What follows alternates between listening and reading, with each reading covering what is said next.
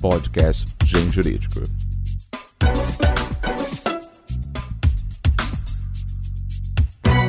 Olá, ouvintes do Mundo Jurídico. Meu nome é Daniela Oliveira e eu sou editora do Grupo Gen, editora forense.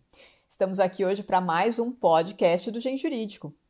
Temos a honra de receber para o nosso bate-papo o professor Marcos Reis, advogado, sócio fundador do escritório Reis Advogados, secretário-geral da Comissão Especial de Direito Agrário e do Agronegócio da OAB Federal, membro do ABD Agro e um grande especialista em agronegócio.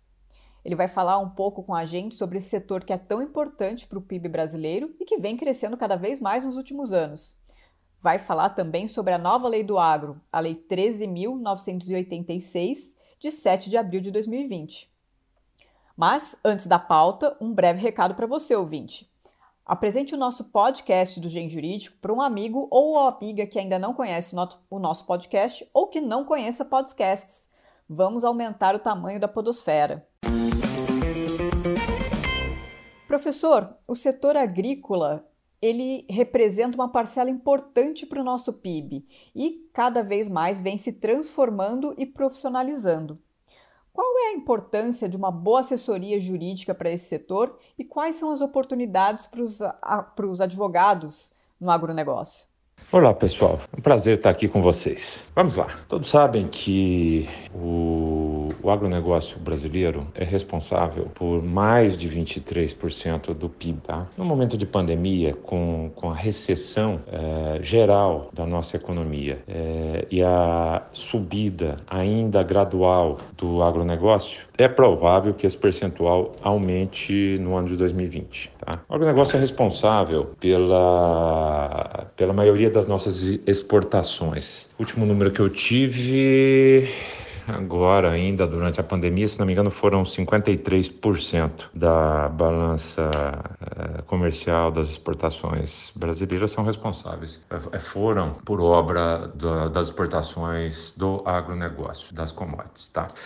É, um setor tão importante quanto este está carente de profissionais especializados. Outro dia fiz uma palestra e foi para um grupo de empresários e eu falei, puxa vida, o que eu vou falar para esse grupo de empresários? Era ligado a, a, um, a um, movimento religioso e eu tracei então um paralelo entre o direito e a medicina. Antigamente não se saía de casa sem o um cartão com o número do telefone do médico no bolso. Hoje em dia ninguém anda sem o contato é, do seu escritório ou do seu advogado na agenda do celular. Porém, no quesito especialização, a medicina andou mais rápido. Nós temos um estudante que termina a graduação, ele tem que prestar uma prova de, de, de residência que é uma especialização, então ele vai, por exemplo, para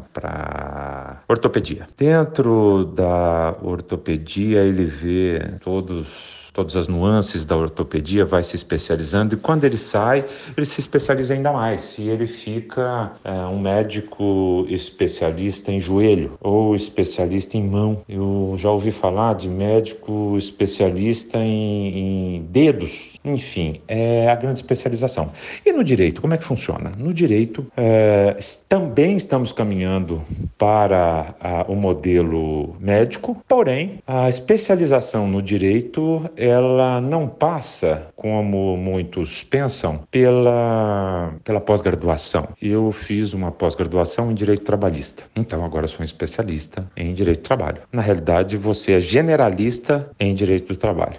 O especialista de, em Direito de hoje em dia, ele precisa é, se especializar no negócio do cliente. Então, o agronegócio é um nicho. Dentro do agronegócio, nós temos o trabalhista agro, tributário agro, nós temos o ambiental agro é, e assim por diante. E dentro do ambiental, por exemplo, nós temos o ambiental de indústrias de, de insumos, especialista em indústrias de insumos, o ambiental especialista é, em fazendas rurais, o ambiental especialista em, em, em, indústrias de processamento de alimentos, o ambiental especialista em, em é, exportação de commodities, enfim. É, e isso é o que eu posso considerar como especialista neste ramo chamado agronegócio. Então, nós temos cada vez mais especialistas é, por área, por nicho de mercado. Eu poderia considerar, então, que, é, assim como a, a, medicina, o sujeito se, se faz, faria a residência no agronegócio e depois se especializaria num dos sub-ramos do agronegócio que melhor se afeiçoasse a ele. Então, voltando ao início da minha fala, é tão importante hoje em dia é, especializar-se, é uma exigência do mercado que aqueles que assim não o fizerem terão muitas dificuldades de sobrevivência na profissão. É provável que saiam do mercado. Então, o agronegócio, respondendo após essa explanação mais diretamente à sua pergunta, é o negócio mais importante para a economia brasileira, tende a continuar crescendo, será, sem sombra de dúvidas, o cartão de visitas econômico do Brasil mundo afora, é o nicho de mercado brasileiro que chama a atenção do mundo e dos investidores do mundo e que precisa de especialistas mas especialistas que têm, de antes de mais nada, conhecer o negócio do seu cliente. É assim que eu vejo a, a, importância gigantesca do direito no agronegócio e a importância ainda maior de se conhecer os é, é, sub-ramos do agronegócio e conhecer do negócio do seu cliente inteiro vem sentindo os impactos da pandemia do Covid. Em vários setores da economia foram bastante afetados. Como que fica o setor rural nesse momento tão complicado? Uma ótima pergunta.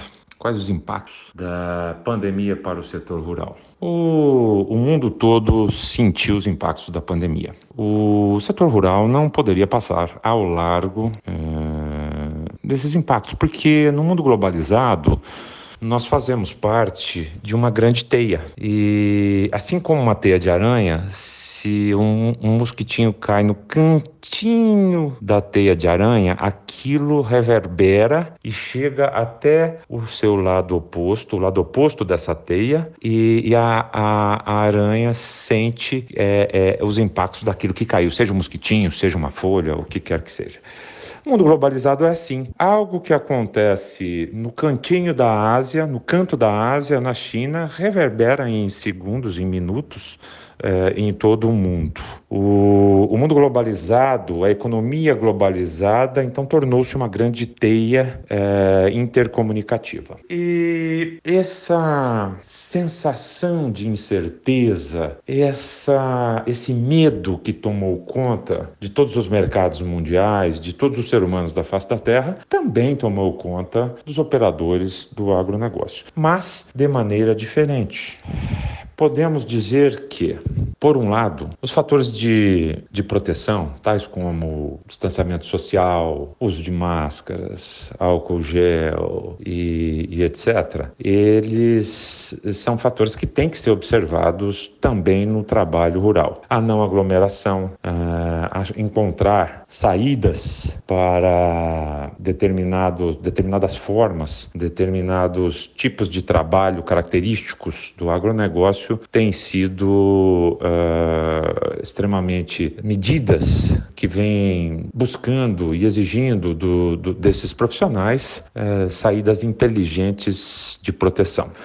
Por outro lado, o agro não para. Não para por quê? Porque é o agro que produz alimentos. E a economia global pode estar parada em recessão, porém o planeta não para de comer. O ser humano normal faz pelo menos três refeições ao, ao dia. É e isso requer a reposição alimentar, inclusive por uma questão de segurança social. E o agronegócio é o grande responsável pela segurança social através do repositório alimentar na mesa de todos os cidadãos do planeta, em específico do Brasil, que além de ter a obrigação de alimentar as famílias brasileiras, já é responsável pela alimentação de milhares e milhões de famílias de outros países. Positivamente, todavia, o agro se viu beneficiado pela pandemia, o agronegócio brasileiro. Por quê? Porque em momentos de incerteza, economias emergentes, tais como a do Brasil, elas é, têm, veem é, sobremaneira suas moedas serem desvalorizadas. Por quê? Porque os investimentos tendem a buscar mercados mais sólidos, mais organizados, que sustentam maiores condições de proteção aos investimentos uh, dos, dos grandes players, investidores do, do planeta. Isso faz com que o dólar suba. E todas as commodities, uh, a maioria das commodities que impactam diretamente no, no, na balança comercial brasileira, maioria esmagadora, elas são cotadas em moeda estrangeira, mais especificamente em dólar. Se o dólar sobe, o preço de venda dos nossos produtos também sobe. E como o agro não foi penalizado diretamente, muito pelo contrário, ele foi incentivado e protegido, a produção foi incentivada e protegida, está sendo cada vez mais incentivada e protegida por uma questão de segurança social, como eu já disse, o agro vem se beneficiando de margens maiores do que anos anteriores. É, Tome-se, por exemplo, a, o caso da soja. A soja, outro dia, bateu 116 reais, não sei se chegou agora a 120. Não se sonhava, não se sonhava em curto espaço de tempo, a médio espaço de médio espaço de tempo, ouvi isso de alguns especialistas, a soja a, a bater 100 reais. Ela foi além, muito além de 100 reais. Esse é apenas um dos exemplos de que é, a pandemia para o agronegócio ela não foi tão impactante assim, respeitando-se, é, isso sob o ponto de vista econômico, né? É, vamos respeitar as vidas perdidas e as pessoas que sofreram é, com a doença contraindo esse vírus. Professor, por que, que o crédito ou financiamento rural é tão importante para essa atividade? Bom, uh, porque o crédito é, é tão importante para este setor, é, o agronegócio? Bom, o, diferentemente por exemplo, de um, um, outro setor que demanda também bastante crédito, é o setor imobiliário. Tomemos, por exemplo, o, o agro tem uma demanda muito maior do que este e, e qualquer outro setor. Por quê? Porque no setor imobiliário, por exemplo, o, o sujeito que vai financiar um apartamento, uma residência, ele é, financia uma vez e fica 30 anos pagando. E no agronegócio? No agronegócio, ele financia, ele, se ele planta safra e safrinha, ele chega a financiar duas vezes ao ano. Outra diferença: os custos de plantio, manutenção, logística, distribuição, comercialização no agronegócio são enormes. Nós falamos de cifras individuais milionárias no agronegócio com muita facilidade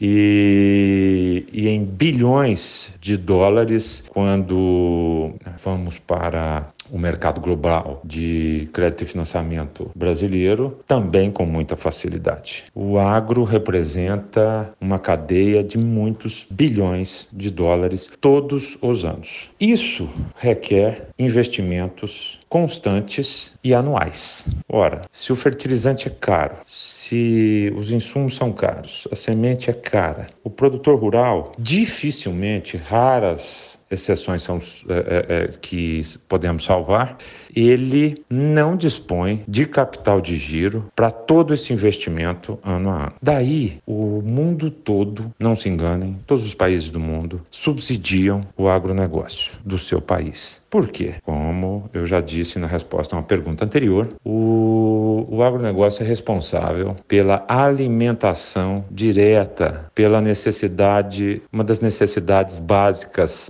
prementes de todo ser humano, que é a alimentação. Portanto, cuidar deste setor é uma obrigação de todos os governos que indiretamente estão cuidando da saúde e do bem-estar de toda a sua população. No Brasil, esse subsídio era até a década de 90 enorme. Praticamente só se falava em crédito oficial. Com o passar do tempo e por razões diversas, em especial disparada inflacionária da década de 80, é, ausência de recursos do, do governo à época, é, esse subsídio foi diminuindo e o mercado privado foi tomando conta uh, e ocupando o espaço do governo. A Embrapa foi responsável uh, por uma grande reviravolta, uma grande virada uh, no agro brasileiro ao ser a responsável por pesquisas de adaptação e de aumento de produtividade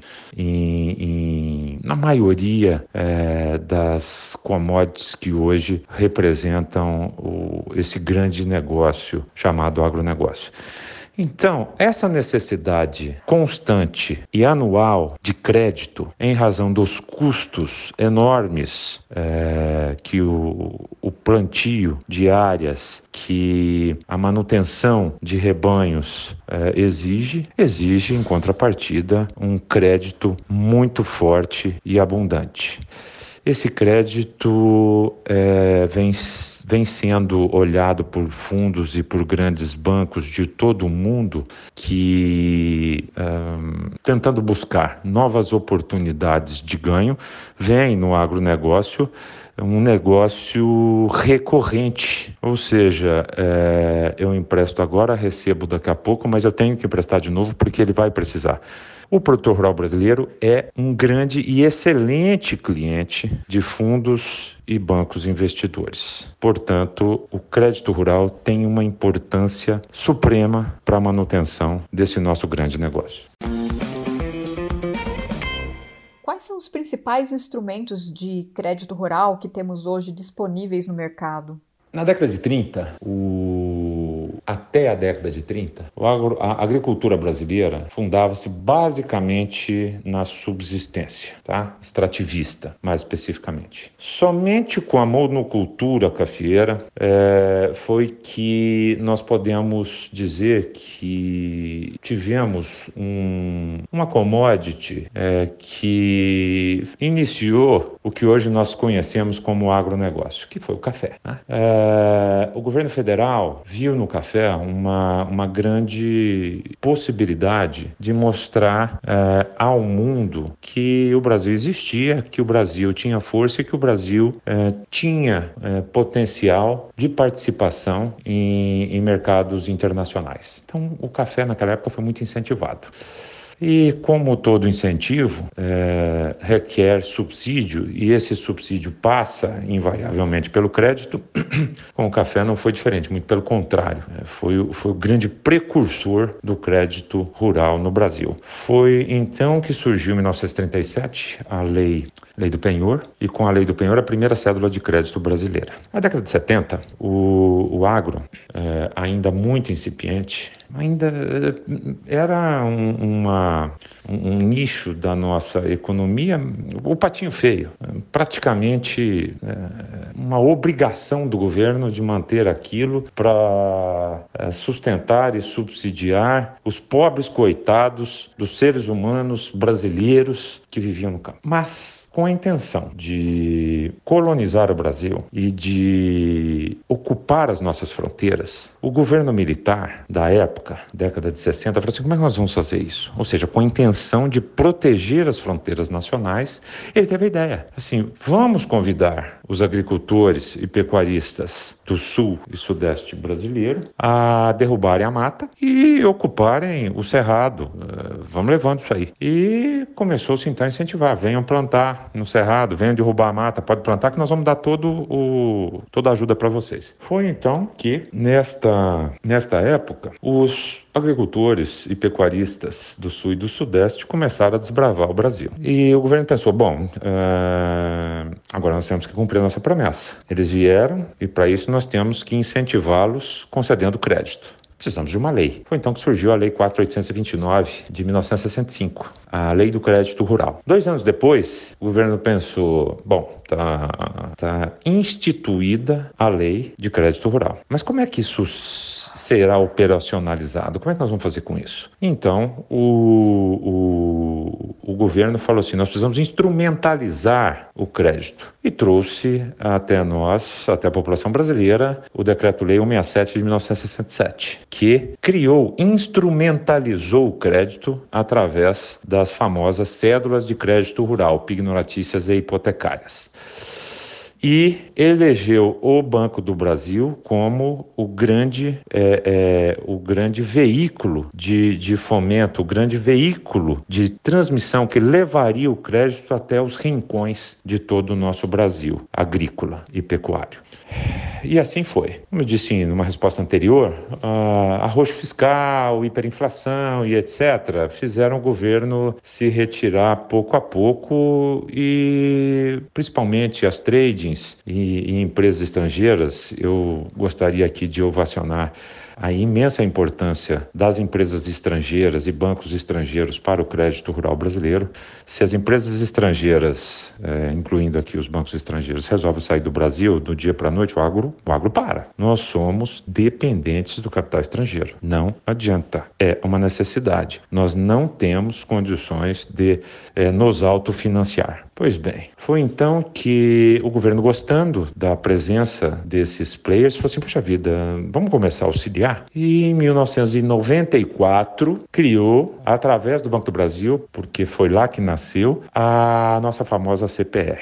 Em 2001, início de 2001, final do ano 2000, é, já verificado o sucesso da CPR e, e a demanda do mercado, ele trouxe a possibilidade de liquidação financeira desse título. Estava criado então a CPR financeira. Puxa vida, esse troço está dando certo. Esse troço está dando certo. É, vamos subsidiar ainda mais? Vamos, vamos, subsidiar? Não, vamos, vamos fornecer mais elementos? Vamos, vamos, vamos ajudar esse mercado a se autorregular ainda mais? E foi então que em 2005 ele criou, ele fechou essa ponta, tá? Uh, criando os CDAs WAs, é, certificado de depósito agropecuário e o warrant agropecuário, o CDCA, certificados de direitos creditórios do agronegócio, a LCA, letra de crédito do agronegócio e o CRA, que certificados recebíveis do agronegócio. É, incrementou maiores garantias através desses títulos. Isso nós já tínhamos aí bastante maduro é, a figura da alienação fiduciária, a hipoteca, nem se diga, é, hipoteca e agronegócio é, formam um, um, um, belo quadro né, de, de é, agente, agente principal de observação do quadro e a paisagem, ou seja, tudo compõe o mesmo quadro de tão presente é a hipoteca e o penhor. E novas demandas então começaram a surgir, um novo mundo em constante transformação. E foi então que, mais recentemente, a, a CPR foi modificada. Como eu disse, a presença dos investidores, financiadores internacionais e, o fato de as commodities, é, a maioria das commodities agrícolas ser cotadas em dólar, também trouxe a possibilidade de emissão de títulos em dólar e indexados em dólar, tá? ou em qualquer outra moeda do, do, do, do mundo, pode ser o ien, pode ser o, o, o euro, enfim. Uh, criou mais recentemente a CIR, a Cédula Imobiliária Rural, uh, modificou e turbinou o, o CRA e, e trouxe também novas modalidades de garantia, que são especialmente aí uh, para amparar todos esses, todos esses principais títulos de crédito que eu acabei de mencionar, o Fundo Garantidor Solidário e o Patrimônio Rural em Afetação, tá? Eu aproveitei para comentar sobre garantias porque não dá para falar em, em, crédito rural, títulos de crédito rural e contratos de crédito rural é, sem mencionar a palavra garantia. São palavras que formam uma frase de sentido único. Eu costumo dizer no, nos meus trabalhos, né, são palavras que formam para o agronegócio frases de sentido único. Então, estes são os principais títulos do agronegócio brasileiro. A Lei 13.986 de 2020, a chamada Lei do Agronegócio, trouxe algumas novidades nessa área de crédito rural. O que é o Fundo Garantidor Solidário? Sim, sim. Como eu já iniciei no final da resposta anterior, né? É, é, como bem dito, o, a Lei 13.986 foi a lei que modificou a CPR, trazendo inovações, trazendo novidades eh, com relação à desburocratização, digitalização de, de, de títulos de crédito, eh, de, de, de, registro de garantias, também não podemos nos esquecer, mas criou o patrimônio rural em afetação, o Fundo Garantidor Solidário e, e a CIR. Trouxe a legalização da utilização do dólar como moeda e ou é, é, também indexa, como indexador. Eu falo dólar, mas pode ser qualquer moeda do planeta, tá? O mundo poderá mudar, o ien poderá de repente ficar tão forte quanto o dólar e os chineses pedirem é, é que determinado financiamento seja feito em ien. Não tem problema nenhum, a lei permite isso, tá? E o que é o Fundo Garantidor Solidário? O Fundo Garantidor Solidário é, é uma garantia inovadora. Ela não é nova, mas é inovadora no financiamento do agronegócio brasileiro, tá? Para o crédito rural ele funciona como, como funcionam os seguros do mercado comum normal em geral. Pois bem, deixa eu tentar explicar. A Lei 3.986 de 2020, é, criando o Fundo Garantidor Solidário, trouxe algumas regras que têm que ser obedecidas, tá? É, no mínimo dois é, produtores rurais podem têm de compor o Fundo Garantidor Solidário. É, esse percentual tem que ser de pelo menos 4% do, do, do valor a, a ser é, garantido, né, a ser do, do fundo e funciona mais ou menos assim: diversos produtores se unem e criam um fundo. Cada um deposita um percentual. Automaticamente, nós teremos um valor bem grande. Esses produtores chegam e oferecem este, esta possibilidade de garantia a um financiador, ou mais de um, pode ser um consórcio, pode ser mais de um financiador,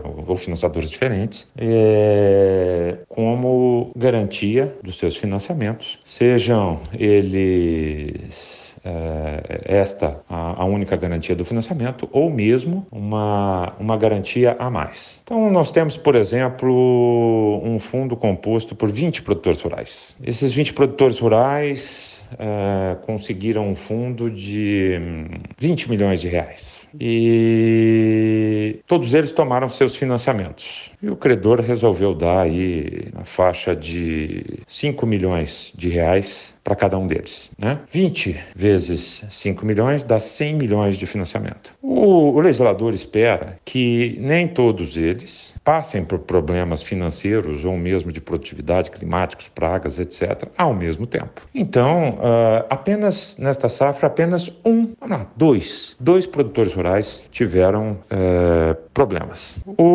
credor, então, aciona o fundo, ele, o, o fundo paga os 10 milhões de reais a estes credores e depois o fundo trata de negociar ou cobrar extrajudicial ou judicialmente destes uh, produtores rurais uh, o valor que, que o fundo acabou, aspas, avalizando por esses produtores rurais. Então, basicamente é assim que funciona, é como a ideia do seguro. Todo mundo paga 3% do valor do seu veículo, seguro de veículos, que é muito comum, né? E, e quando acontece alguma coisa, a seguradora vai e dá o 100% do veículo de volta, por assim dizer, não é exatamente 100, mas só para nós fazermos.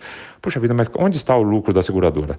É que 300 pessoas pagaram, por exemplo, os, os 3% sobre seus veículos, né? é, que daria 900% do prêmio, e apenas duas, três, quatro, aí vai a sorte da seguradora, enfim, eu não sei bem o cálculo, é, usaram o seguro em razão de sinistros.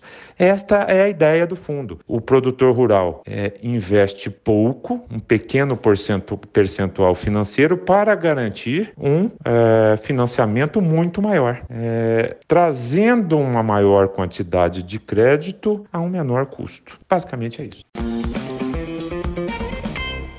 Uma outra novidade importante que essa lei trouxe foi o patrimônio em afetação.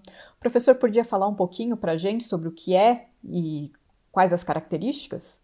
O patrimônio rural em afetação, não de afetação, ele é novidade para o agro, mas não é novidade no ordenamento jurídico brasileiro. Patrimônio, o patrimônio em afetação é, já era utilizado em empreendimentos imobiliários, em corporações em, em especial, tá? É, e bastante é, utilizado. Então, essa ideia foi transportada para o agro. Mas antes de responder sobre o que é, eu gostaria de começar é, de fazer uma introdução pelo porquê ele foi criado.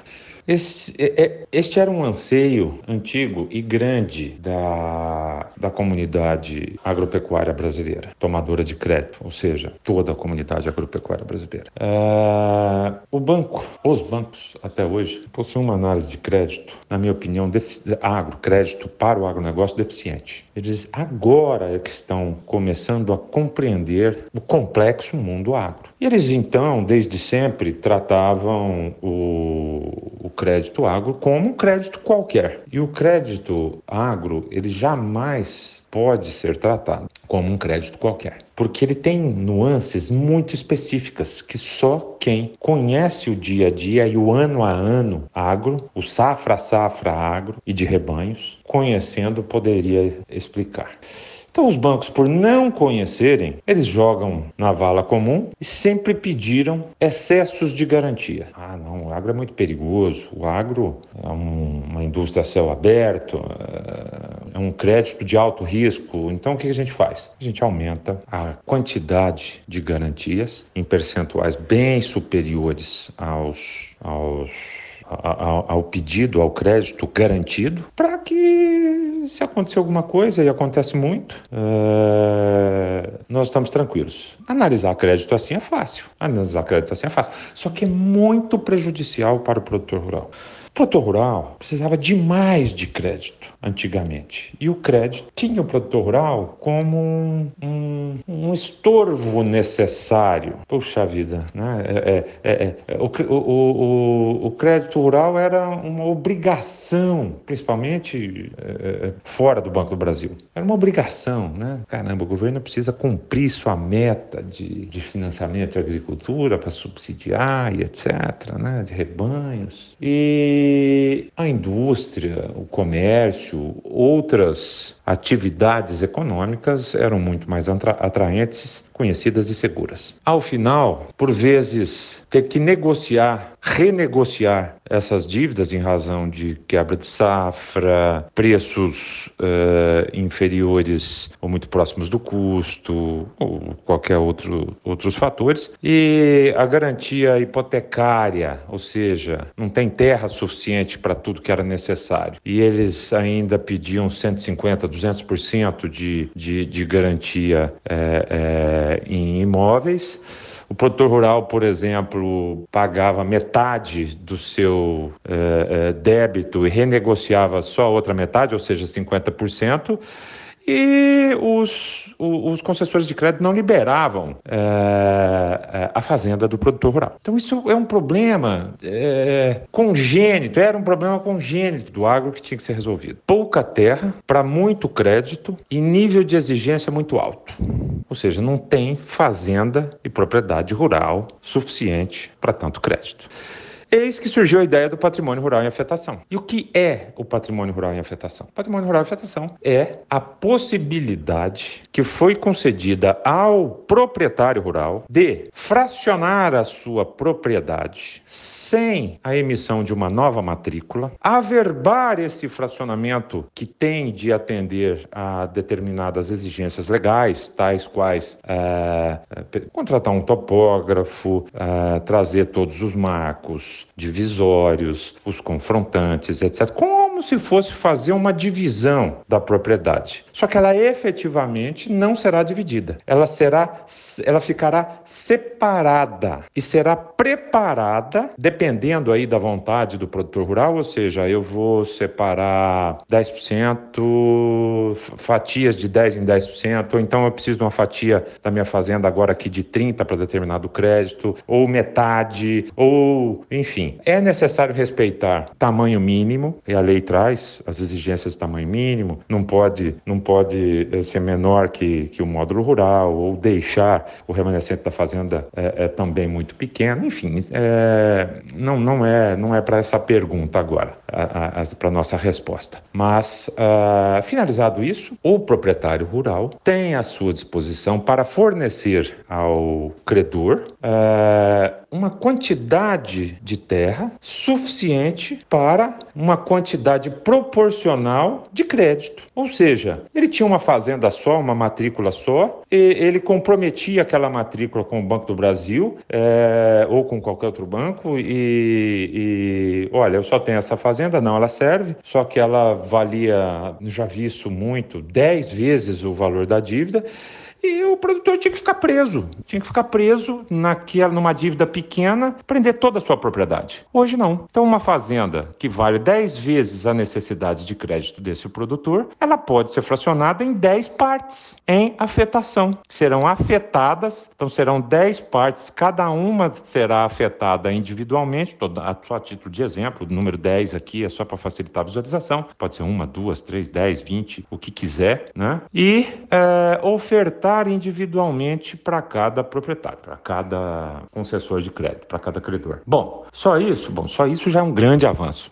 Mas para o credor, ele ficou mais seguro. Por quê? Porque a exemplo da alienação fiduciária e o patrimônio rural em afetação se aproxima muito da alienação fiduciária, ah, este imóvel, a partir do momento em que é dado em garantia através somente neste a partir deste momento que ele é atrelado, outorgado em garantia através de uma CPR ou de uma cédula imobiliária rural, a famosa CIR, este patrimônio passa a ficar separado e gozar de determinadas proteções contra é, recuperações judiciais, contra penhoras. Ele não pode ser vendido, ele não pode ser alienado, ele não pode ser gravado. Enfim, exceção feita pela própria lei de créditos tributários e trabalhistas, nenhum outro tipo de alienação ou gravame são cabíveis sobre o patrimônio rural em afetação. Então, eu acredito que uma das grandes vedetes talvez a grande vedete, a maior vedete. Eu, eu fiquei, sim, realmente fã da, dessa garantia. É, é o patrimônio rural em afetação. Eu acho que ele tende a ampliar o crédito, diminuir os custos, tanto do spread, dos juros para o credor, para o, o, o produtor rural, quanto os custos para o próprio uh, uh, uh, de manutenção para o próprio produtor rural, que terá em suas mãos uma quantidade maior de, de, de terras é, que trazem maior segurança ao credor é, para que este tenha a proporção exata de garantia necessária ao crédito solicitado. Basicamente, é um pouquinho mais complexo que isso, mas basicamente patrimônio rural em afetação é isso. Uma outra novidade importante da lei é a cédula imobiliária rural, a chamada CIR. Quais são as características desse novo título de crédito?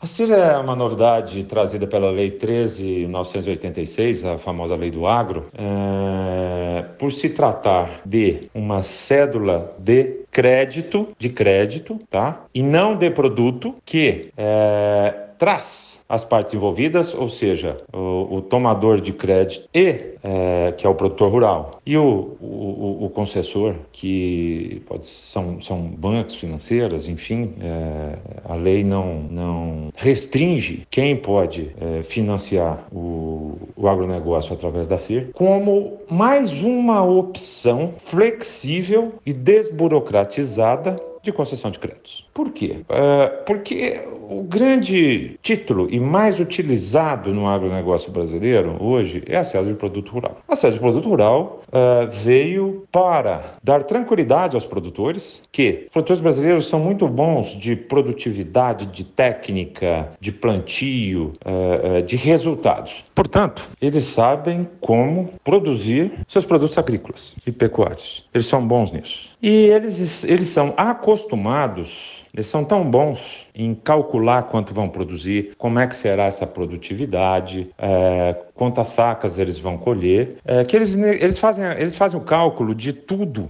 que eles vão negociar é, em saca de produto. Então, é, quanto é o arrendamento? Há tantas sacas de soja por hectare. É, quer me vender essa caminhonete? Quanto? Eu te dou tantas sacas de milho. Te pago, fazemos um contrato, te pago depois da safra. É, quero comprar sua propriedade. Quanto que vale? Ah, eu preciso pagar em sacas de café. Eu te dou tantas sacas de café em três safras, assim, assim, assado. Ou em cabeça de gado, em arroba de gado, e assim por diante. É para isso que surgiu a cédula de produto rural, para que o produtor se concentrasse única e exclusivamente em produzir naquilo que ele sabe fazer e é, é, deixasse para outros entes da cadeia preocuparem-se com oscilação de preço da mercadoria. Isso ele não controla. E sobe e desce do dólar. Todas as commodities principais commodities são cotadas em dólar. Isso ele também não controla. Então ele fecha o contrato, fecharia o contrato antes e pagaria é, em produto. Ele só se preocuparia em é, é, pagar o, o, a quantidade de produtos a que ele é, se, se sujeitou. Ele garantiria pagamento de seus custos nesse formato. Essa foi a intenção da criação da CPR, tá? Mas ah, o, o, mercado mudou tanto e, e busca tanto esse, esse avançou tanto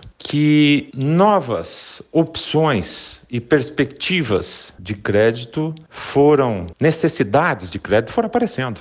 E a CPR, que, como eu disse, hoje é o título mais utilizado para o financiamento do agronegócio brasileiro, então passou a, a não ser a, a, única necessidade, a única opção. Aí a CCB veio em, em larga escala financiando o, o agronegócio brasileiro, uh, o, os adiantamentos contrato de câmbio para exportação, enfim.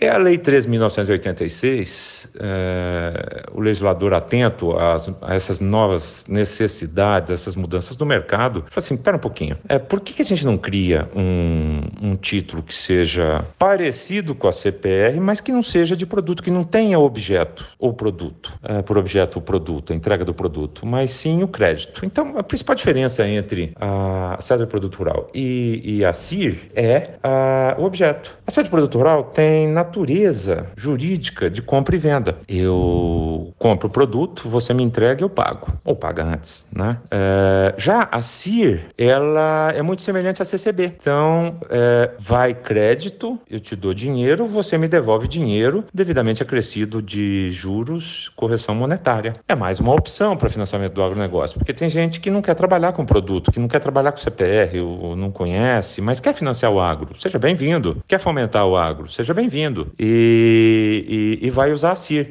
A grande diferença entre a CIR e a CCB é que a CIR pode, é, é a única, juntamente com a CPR, que pode receber patrimônio rural em afetação. A CCB não. E o patrimônio rural em afetação traz alguns benefícios. O primeiro deles é, é esse fracionamento mais fácil e mais personalizado de uma propriedade somente para o, o, o crédito é, proporcional à, necessidade do produtor rural. E segundo são as proteções que o patrimônio rural em afetação traz para é, este crédito, que são, entre dentre outras, uh, patrimônio rural em afetação que garante uma CIR ou uma CPR, ele não pode ser alienado, ele não pode ser penhorado, é, ele não pode ser empenhado, ele não, ele não não, não fará parte, ele não será é, é, absorvido, atraído para a massa concursal de uma recuperação judicial do produtor ou de uma empresa agropecuária, é, dentre outros benefícios. Então é uma grande, uma grande novidade. Né? A CIR é uma cédula de crédito é, moderna, desburocratizada, ampla. Eu lembro que a cédula de crédito do Decreto-Lei 67 de 1967 é, é uma cédula que só pode ser utilizada por bancos, ou seja, entre produtor rural e bancos.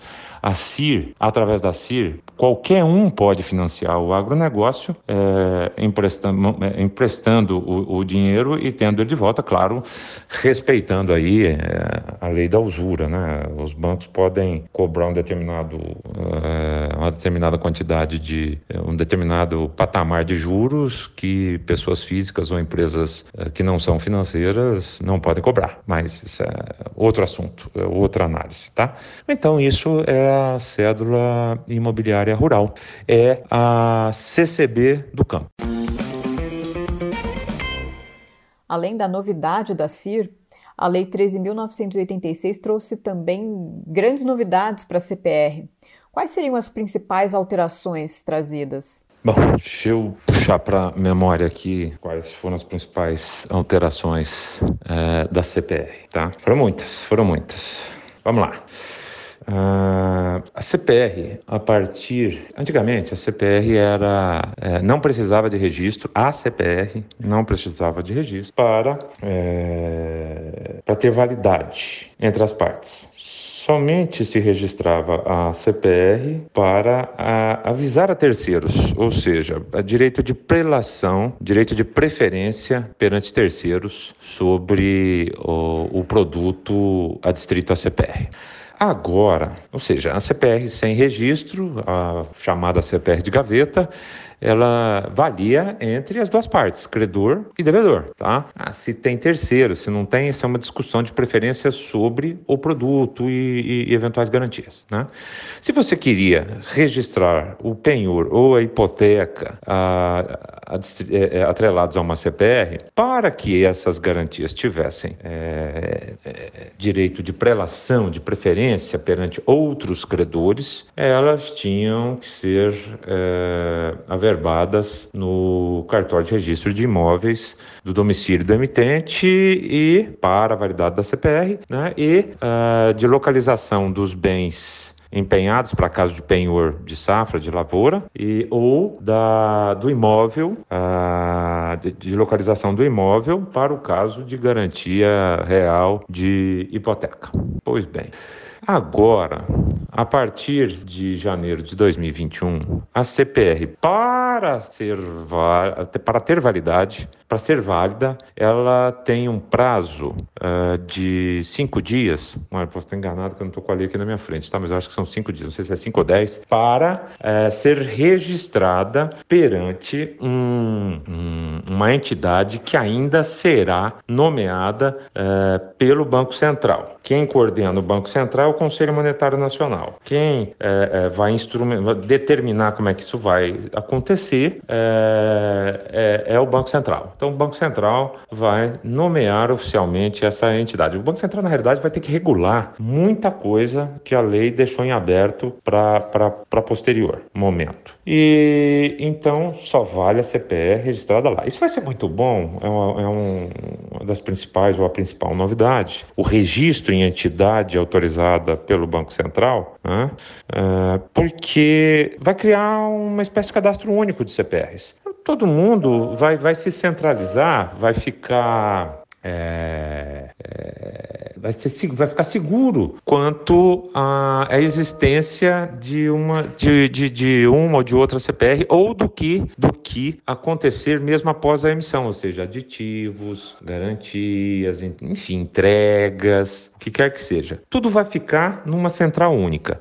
Antigamente, isso ficava descentralizado com registros em cartórios salpicados pelo Brasil inteiro. Então, havia é, é, segurança de que realmente só existia aquela CPR sobre aquele produto ou sobre é, aquele imóvel. Poderia existir outra CPR de gaveta rodando por aí, poderiam existir outras transações E, então a segurança era relativa. O registro dessas garantias, então, era, era impreterível. Agora, com o cadastro único, quem está chamando de cadastro único sou eu, não é a lei que fala, né? nem o Banco Central, tudo ficará mais seguro. Isso vem para trazer mais ordem para o mercado maior segurança para os credores. Okay? Outra, outra novidade muito importante é que nós temos a CPR física e temos a CPR financeira. Ah, agora, a CPR poderá ser uh, emitida em dólar ou indexada em dólar, ou seja, o preço das das commodities poderá é, ser calculado em dólares para maior proteção das partes, porque, como eu já expliquei, todos os o, as commodities, as principais commodities que pesam sobre é, pesam a nossa balança comercial e que efetivamente fazem é, o, o, PIB brasileiro ter é, representatividade acima de 23% pelo agronegócio, são cotadas em dólar. A, a, outra novidade é que o legislador não especifica que, que é somente dólar, fala moeda estrangeira. Então, ien, é, sei lá, dólar canadense, pesos, ou qualquer outro, outro tipo de moeda. Isso é muito importante para atrair capitais estrangeiros. As, e mesmo para as empresas estrangeiras que estão fixadas no Brasil, financiando o agronegócio, comprando uh, commodities, uh, enfim, transacionando transacionando aí e financiando de uma maneira ou de outra o agro, elas têm seus, seus balanços fechados em dólar. É muito importante para essas empresas eh, ter a segurança de que é, numa determinada, um determinado valor será é, investido em dólares e terá seu pagamento em dólares, independentemente da oscilação da moeda, que sabemos que acontece, principalmente agora em tempos de, de, de incertezas mundiais, e isso é, é, algo normal, principalmente no Brasil, que não depende só das incertezas mundiais, nós temos as incertezas políticas e diversas outras incertezas em nosso país que fazem o real oscilar perante o dólar, muito mais do que o dólar oscilar perante a, as demais moedas, mas a ordem dos fatores não altera o produto. O que importa é que não há essa segurança. E por este formato, as partes têm melhores condições de calcular seus custos. Mesmo que uma. Aqui é um, uma curiosidade interessante: mesmo que uma é, uma dívida volte dando lucro a empresas multinacionais sediadas no Brasil que rastreiam suas operações em dólar, isso é um problema, porque isso significa um lucro é, não avisado, não previsto, e os executivos têm que explicar isso para os acionistas lá de fora. É, e principalmente explicar que não, né, de onde vem esse dinheiro, de que não é um dinheiro é, espúrio, que não é lavagem de, de, de, dinheiro, enfim, que não que não passará a perna em ninguém, né? É, então isso não é só para baixo, o para cima também é um problema para as empresas e o produtor rural brasileiro já está mais do que acostumado a, a, com o dólar cada vez mais, né? Outra novidade interessantíssima é que, doravante, é, nós teremos ah, dois tipos de, de CPRs. A cartular, que é essa tradicional, que é cártula, carta, que é por escrito, com assinatura por escrito, e a escritural, que é a famosa CPR é, é, digital, que já é uma realidade no nosso país. Ah, em Uberlândia tem a Nagro, em parceria com o Reis Advogados, eles, esses, o, o Reis Advogados é onde eu trabalho, e foi, foi trabalhada uma CPR já uh, antes mesmo de janeiro de 2021, né? Não, ainda falta muito para fechar o ano, mas um CPR 100% digital com registro em cartório pela forma digital também e assinatura digital. Existem aí três diferentes tipos de assinatura, né? Tem a digital, tem a eletrônica e a outra é a assinatura. Bom, a digital é pela, pelo sistema de chaves brasileiros, ICP Brasil. Né? A eletrônica, aquela é muito usada pelos bancos que pedem confirmação por. É, a, essa, essa aí é a principal, que é a, a, a contra. Os cartórios pedem ela e o, a primeira, a digital. E os, o judiciário também aceita assim plenamente. A segunda é muito utilizada por bancos e outras empresas, ela, ela, eles vêm por esse SMS, você confirma aquele SMS ou e-mail, você confirma, é enviado um código e aí você deixa a assinatura mais forte, ou seja, confirmando que, que você não é um fraudador, né? E a terceira, é, pelos, pelos DocSigns aí da vida, é, as empresas certificadoras, que você faz uma assinatura ali com de próprio punho meio eletrônica, quando chega para você, você vai clicando, né, aquele famoso rubricar, aí aparece a fotinho da sua assinatura, rubricar, rubricar e assinar. Então está assinada. Essa aí tem uma validade é, é, um pouco um pouco inferior. Ela vale, mas não para todo caso caso, não para qualquer tipo de coisa, porque ela é mais fácil de ser fraudada, tá? Mas a, a CPR digital, ela terá também, lógico, de ser averbada no perante o Banco Central, né, através de entidade é, que será é, nomeada pelo Banco Central para esse fim e, e vai para aquela central única de registro de CPRs que deve estar sendo criada, ainda não foi, mas até janeiro de 1921 terá de existir impreterivelmente. E a comprovação de tudo o que acontece nessas transações será por via de certidões. E assinatura, acredito eu, uh, pelo sistema de chaves brasileiros, que mais, mais, uh, uh, mais difícil de ser fraudado, e chegou a era digital no mundo dos títulos de crédito e financiamento do agronegócio. Mas vamos lá, tem muita coisa. Ah, como eu já disse, a, a CPR só, isso é muito importante, volto a repetir, só terá validade se registrada. Então acabou esse negócio de emite o título entre nós aqui, ela está valendo, ninguém precisa ficar sabendo. Não, daqui para frente a CPR praticamente vai se tornar um um documento público, quase que isso, tá? Tô só para criar uma imagem, não é bem assim. A alienação fiduciária, outra outra modificação. É, a lei trouxe é, claramente a possibilidade de alienação fiduciária de bens imóveis, é, sobre bens imóveis em CPR e alienação fiduciária de bens fungíveis, ou seja, de soja, de milho, de algodão, de café, de boi, de arrobas de boi, é, como garantias válidas. Trouxe também a lei nova, a lei 3.986, a modificação de que qualquer tipo de garantia ela pode ser utilizada na CPR. Ou seja, falou que é garantia de, de, de título de crédito, garantia real, garantia pessoal, qualquer tipo de garantia. Se vier a ser inventada uma nova, um novo tipo de garantia pelo legislador, a CPR poderá receber. Essa também é uma grande novidade, ou seja, mais segurança para o mercado de crédito, mais segurança para os credores para que eles fiquem mais à vontade para conceder o crédito e automaticamente vejam seus riscos diminuídos e o custo desse crédito fica menor com spread menor, tá? Então, alienação fiduciária de tudo através do CPR. É claro, pessoal, que uh, a CPR, a necessidade de registro da CPR em cartório, é, ela deixou de existir, mas não para as garantias, tá? Por quê? Porque quando se trata de imóveis, é, tem, que garantir, tem, tem que registrar a garantia, não mais a CPR, a garantia perante o cartório de registros de imóveis do, do, do local onde se encontra o imóvel. Se for o caso de lavouras é, pendentes ou informação, é, safras futuras ainda por ser plantadas, é, é, é, também no local de formação da lavoura. O local de formação da lavoura também é outra, outra novidade que a lei trouxe, passou passou a ser exigência, é, um dos, dos, requisitos essenciais de validade da CPR. E aqui fica, eu, eu deixo um comentário bastante interessante de que não andou bem o legislador. Por quê? Porque, por um lado, ele manteve a possibilidade, ampliou a, a, a possibilidade de emissão da CPR por cooperativas e por indústrias que fazem o primeiro beneficiamento do produto agrícola, certo? Ah, se é obrigatório colocar o local de lavoura, associações a mesma coisa, ah, colocar na CPR o local de formação da lavoura,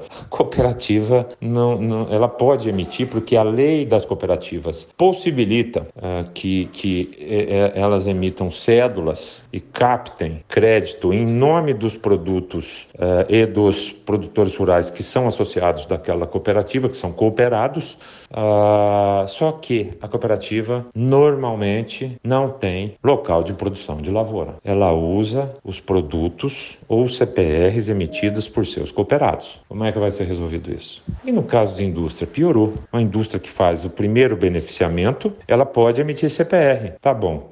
Isso é, é, é, é requisito essencial de validade do título. Sem esse requisito essencial, o título não vale. Hum, tem de haver uma adaptação e uma interpretação diferenciada para corrigir essa lacuna, esse erro é, deixado pelo, pelo legislador. Isso é um problema que nós já vamos começar a enfrentar. Vamos lá. Acho que basicamente, em especial isso, faltando só a, a questão de que agora pode ser objeto, a lei esclareceu, ela era omissa é, quanto aos produtos rurais. O que é produto rural? Agora ela, ela trouxe claramente: produto rural é, são os bens primários, aqueles que são plantados, mas os subprodutos é, também são considerados produtos rurais e a, a, os bens de, de, primeira manufatura, os, bens, os produtos industriais de primeira transformação também são considerados produtos rurais significa que, por exemplo, no caso de cana-de-açúcar, que é um caso clássico, no caso da cana-de-açúcar, uh, o produto rural é a cana. Só que a cana, após colhida, uh, dentro de 48 horas ela tem que ser processada. Automaticamente ela vai se transformar, tem que ser industrializada, vamos dizer assim, para ficar mais claro. Ela vai se transformar ou em açúcar ou em etanol, uh, que são os dois principais produtos que, que, que, que da cana-de-açúcar no Brasil é, isso trazia dúvidas e problema, um problema grave para financiamento de uh, uh, usinas de açúcar com CPR. Agora está resolvido. Subproduto, álcool e açúcar é um subproduto. Farelo de algodão, farelo de soja é subproduto. O, o óleo de soja, que é a primeira transformação, é, é, é, é subproduto. trouxe também a, a floresta nativa plantada, lógico, com todas, todas as permissões do IBAMA e tudo mais, mas também são produto. Ah, peixes, né, aquicultura, rebanhos, ou seja, tudo agora está é, especificado na lei é, que é produto ou subproduto e pode ser objeto da CPR. Est estas são as principais é, transformações, as principais novidades que a lei da CPR trouxe. A lei do agro trouxe também alterações para outros títulos de crédito, quais seriam as principais alterações? Muito boa pergunta. Alterações a lei trouxe para outros títulos de crédito, porque todo mundo fala muito da CPR. Agora vem a CIR também, a, a Vedete aí, que é novo título que foi criado e tal. Mas, a exemplo da CPR, o CDAWA, o CDCA, o CRA e a LCA também foram modificados e muito modificados, a exemplo da CPR. Então agora pode variação em, em dólar, é, é, os, esses títulos também terão de ser é, registrados em, em, e, e, deverão ser depositados em entidade autorizada pelo Banco Central é, ou pela CVM, né? Vamos, vamos ver como é que, que vem a regulamentação é, até janeiro de 2021. O Banco Central vai ter que, que arrumar isso aí tudo, ok?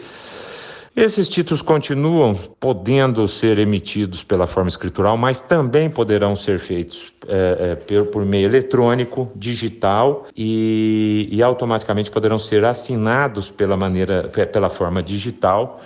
Uh, básica, a cláusula de correção em dólar, eu já falei. Basicamente é isso. Uh, uh, outras outras é, outras novidades ficaram por conta da nota promissória rural que poderá ser emitida também pela forma escritural e é, é, mediante lançamento em sistema eletrônico de escrituração, é, sendo que as assinaturas do emitente serão admitidas pela forma eletrônica. Tá? A duplicata rural, quando a gente fala de nota promissória rural, eu estou falando de modificação no Decreto-Lei 167 de 1967, mas também é um título de crédito que foi modificado pela Lei 13.986. A duplicata rural também poderá ser emitida é, sob a forma escritural, mediante lançamento, sim, da mesma, pela mesma forma, é, em sistema eletrônico de escrituração. É, e a assinatura do emitente, essa sim precisará ser, é, é poderá, é, será admitida pela forma eletrônica. É isso tá bom? Houve também uma diferença quanto a, a registro desses títulos, porque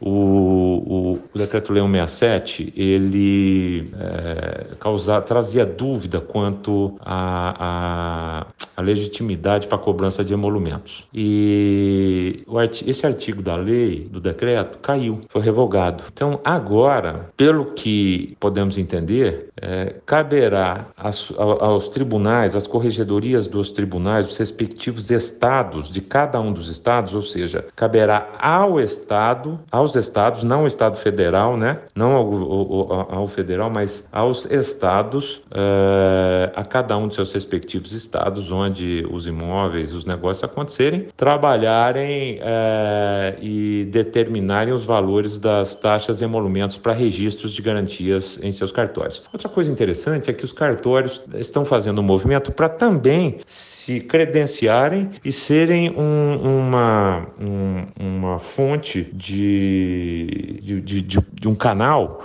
de registro uh, das CPRs e desses, desses, dos demais títulos, tá? Uh, CDA, LCA, CRA, CDCA, CDAWA, perante o, o, Banco Central. Isso tornaria as coisas mais fáceis. A B3 já é credenciada, provavelmente deverá ser muito utilizada, mas o, o Serasa estava com, com, correndo atrás disso também e outras empresas, né? Que vão receber os títulos e vão centralizar junto a, ao Banco Central ou outra, outra instituição que o Banco Central determinar, que é aquele, aquela central única que eu já falei. Mas seria também uma facilitação, porque quem vai registrar garantias de uma CPR, de uma CIR, perante um cartório, já registra a CPR de uma vez. Ali, é, o próprio cartório já direciona para o, o, o Banco Central ou qualquer outra uh, instituição, entidade que o Banco Central vier a nomear como central única de registro tá? Basicamente são esses os títulos e essas as principais mudanças uh, que a Lei 3.986 trouxe para outros títulos de crédito. Um outro mecanismo que também está disponível e que, embora não tenha sido tratado pela lei, tem crescido bastante na sua utilização é o barter, sobre o qual o professor vem dado muitas palestras. Como funciona o barter? Muito interessante, muito boa pergunta, Dani. O barter é um, um novo mecanismo de financiamento de safras que usa a, a troca de, in, direta de insumos e, e produtos e, e serviços pelo fornecedor diretamente ao produtor rural, que paga por esses produtos, inclusive sementes, né? Tudo, tudo é usado em barter hoje, desde a semente, é, o óleo do trator, o, o, próprio, a própria compra de, de, tratores, de máquinas agrícolas já já já está usando o barter, que é a troca, né? Ah, defensivos agrícolas, fertilizantes, toda a cadeia de insumos aí para produção e, e distribuição e comercialização eh, já, já, já foi abraçada pelo barter é a troca, disso, a troca direta disso por produtos que serão entregues Normalmente esses produtos são produtos que ainda não foram plantados. Eu falei que a própria semente, né? É, é, a turma fala muito de pacotes tecnológicos que pega desde a semente até praticamente até se ainda não, não vi, mas com certeza já existe, até o transporte para o porto é, através de, de, a logística através de, de entrega de produtos, tá? É, outro dia eu vi o, o caso de, de barter para venda de terrenos terrenos urbanos, né? Compre o terreno e pague com a sua produção, mesmo uma espécie de troca. Então, barter é troca. O, mais interessante que, essa, que esse novo mecanismo traz, e ele está super disseminado, ele usa muito a CPR, porque nós estamos falando de entrega de produtos, e o título apropriado para é, é instrumentalizar operações de entrega de produtos é a nossa querida cédula de produto rural, nossa famosa cédula de produto rural. É, é, então, isso, isso vem ganhando muita força porque o produtor é, brasileiro, acho que mundial, ele é especialista em produção, como eu já disse. Ele é especialista em, em produtividade, ele é especialista em, em, fazer a lavoura crescer e produzir bastante. E, e, ele vai, o produtor brasileiro é muito tecnológico, ele vai no detalhe, ele vai no dia de campo, ele quer aumentar a produtividade dele por hectare, ele quer bater recorde dele mesmo, recorde da região, ele gosta disso e então pega, ganha meia por cento aqui, 0,3 ali, melhorou 1, 2% aqui, mas ele não é economista, ele não é contador, ele não é financeiro. Às vezes ele escorrega no financeiro e, e põe a perder é, tudo isso que ele conseguiu onde ele é realmente especialista. Então, as operações de barter vêm é, para dizer o seguinte: olha, foca no que você sabe, tá? É, faz o cálculo do seu custo, vamos negociar, eu te entrego tudo, você você vai pagar, você vai fazer esse cálculo de, de, de quanto de produto, quanto esse produto vale para você e você vai pagar com o produto. Aí você não se preocupa mais com a parte financeira, com nada disso. Quais são as vantagens dessa operação? Por que, que ela está tão famosa no Brasil afora? Por que, que ela, ela, ela é tão aceita? Primeiro, porque a moeda do produtor é o seu próprio produto, como eu acabei de te dizer. Só que ela dispensa o intermediário, tá? É, e vem aí é, é, a famosa, como é que é o termo? É, é de, enfim, dispensa dispensa uh, o, o, a desbancarização, tá? Desbancarização. A, aquela necessidade de ir até o banco, é, toda aquela burocracia, demora, pega dinheiro para depois de concedido o crédito, depois de registrado garantia, aquela coisa toda que demora, isso, aquilo. Aí o produtor pega o dinheiro, vai lá e vai negociar para comprar os seus insumos agrícolas. Pois bem, se não tem esse financiador, esse financeiro, não tem taxa de juros, não há outra, outra novidade. Você não, não, não, não paga, a, não tem venda casada, que é outra coisa que os produtores reclamam muito, porque você está indo direto pegar o produto, é um produto por outro.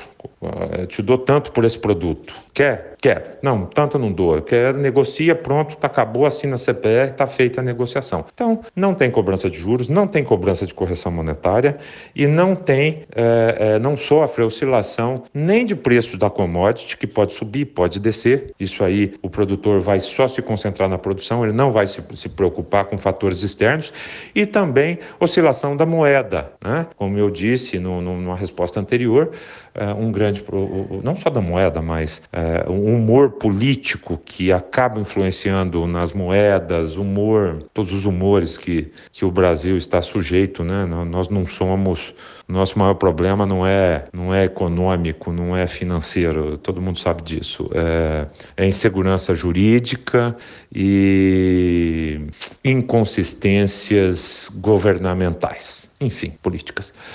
É, voltando a, a mais uh, outros benefícios do barter, nós temos também que ele não, não está sujeito à oscilação do preço das commodities e de taxa de dólar, porque todas as commodities são cotadas em dólar.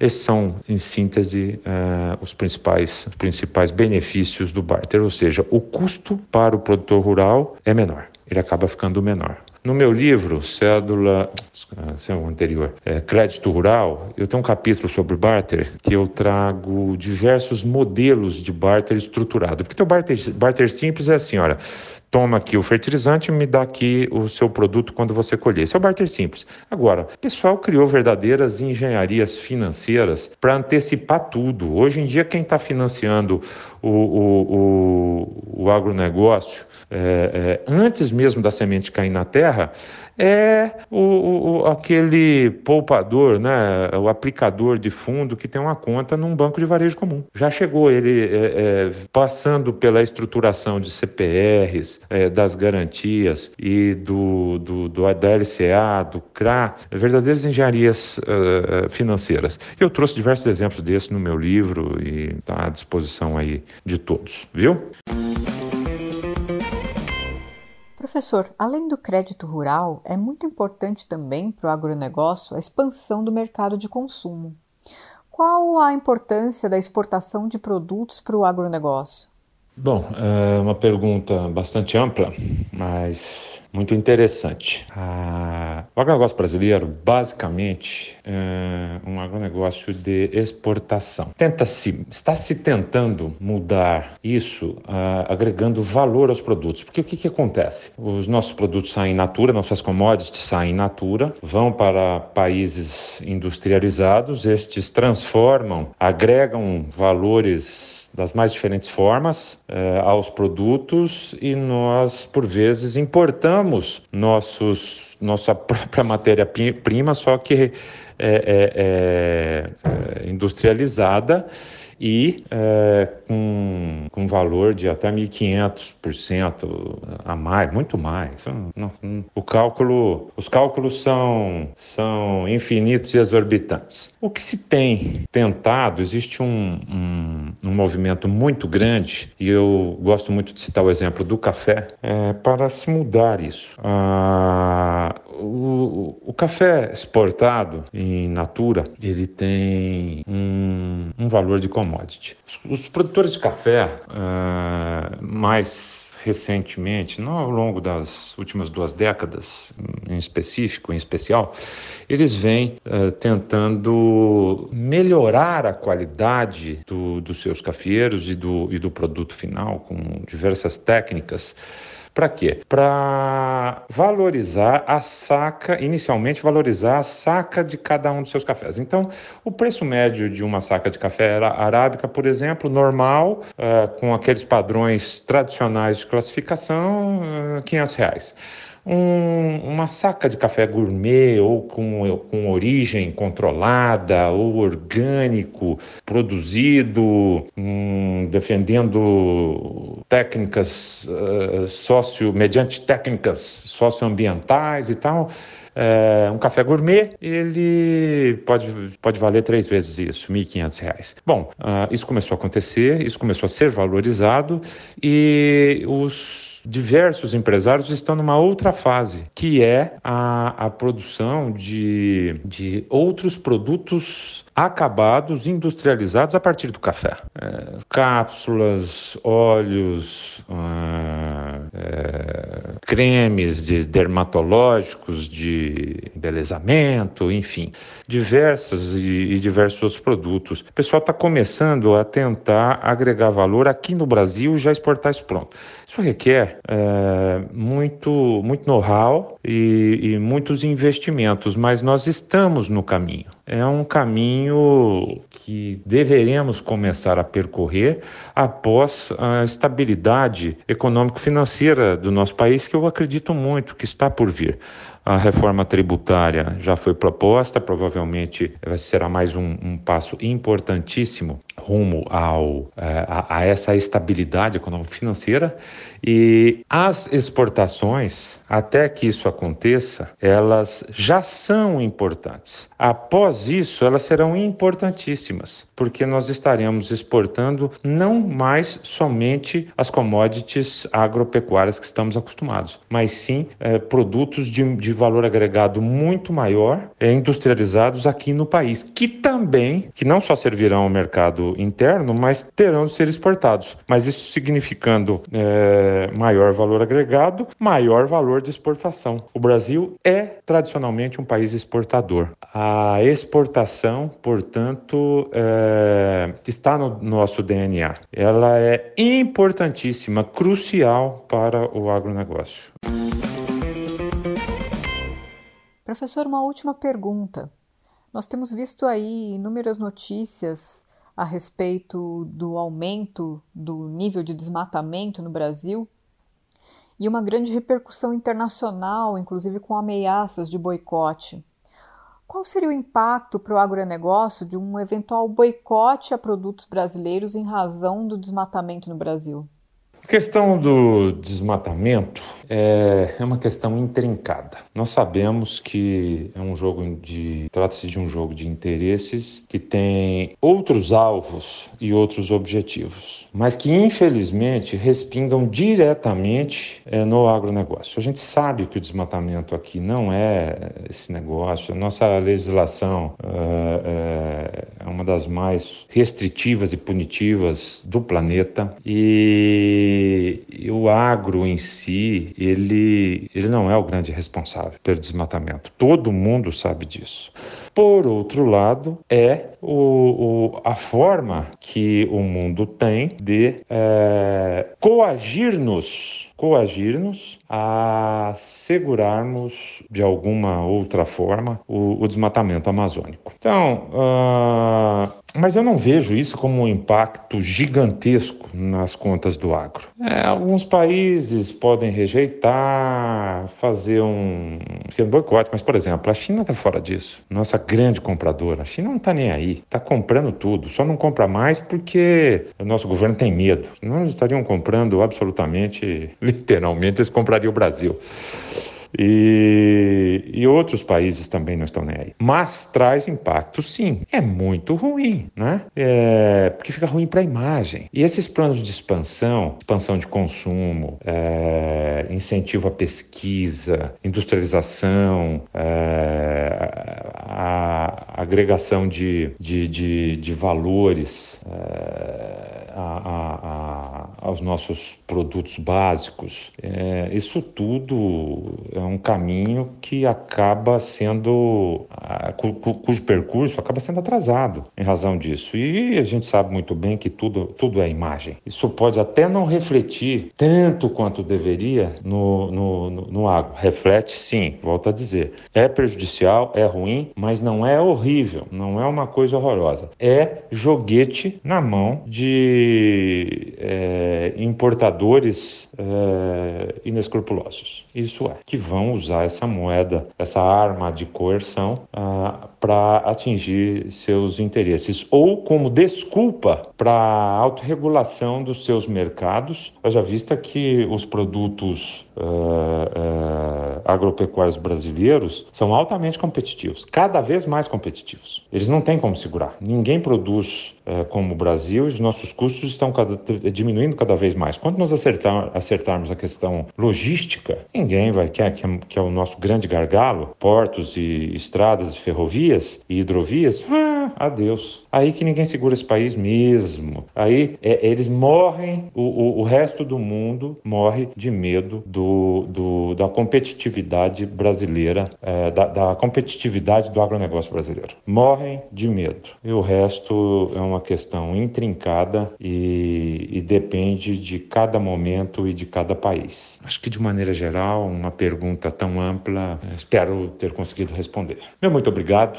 Foi um prazer estar com vocês. Espero que, espero que tenham gostado e aproveitem. E eu estarei sempre à disposição dos senhores. Um forte abraço e até uma próxima oportunidade. Professor, muitíssimo obrigada pela participação.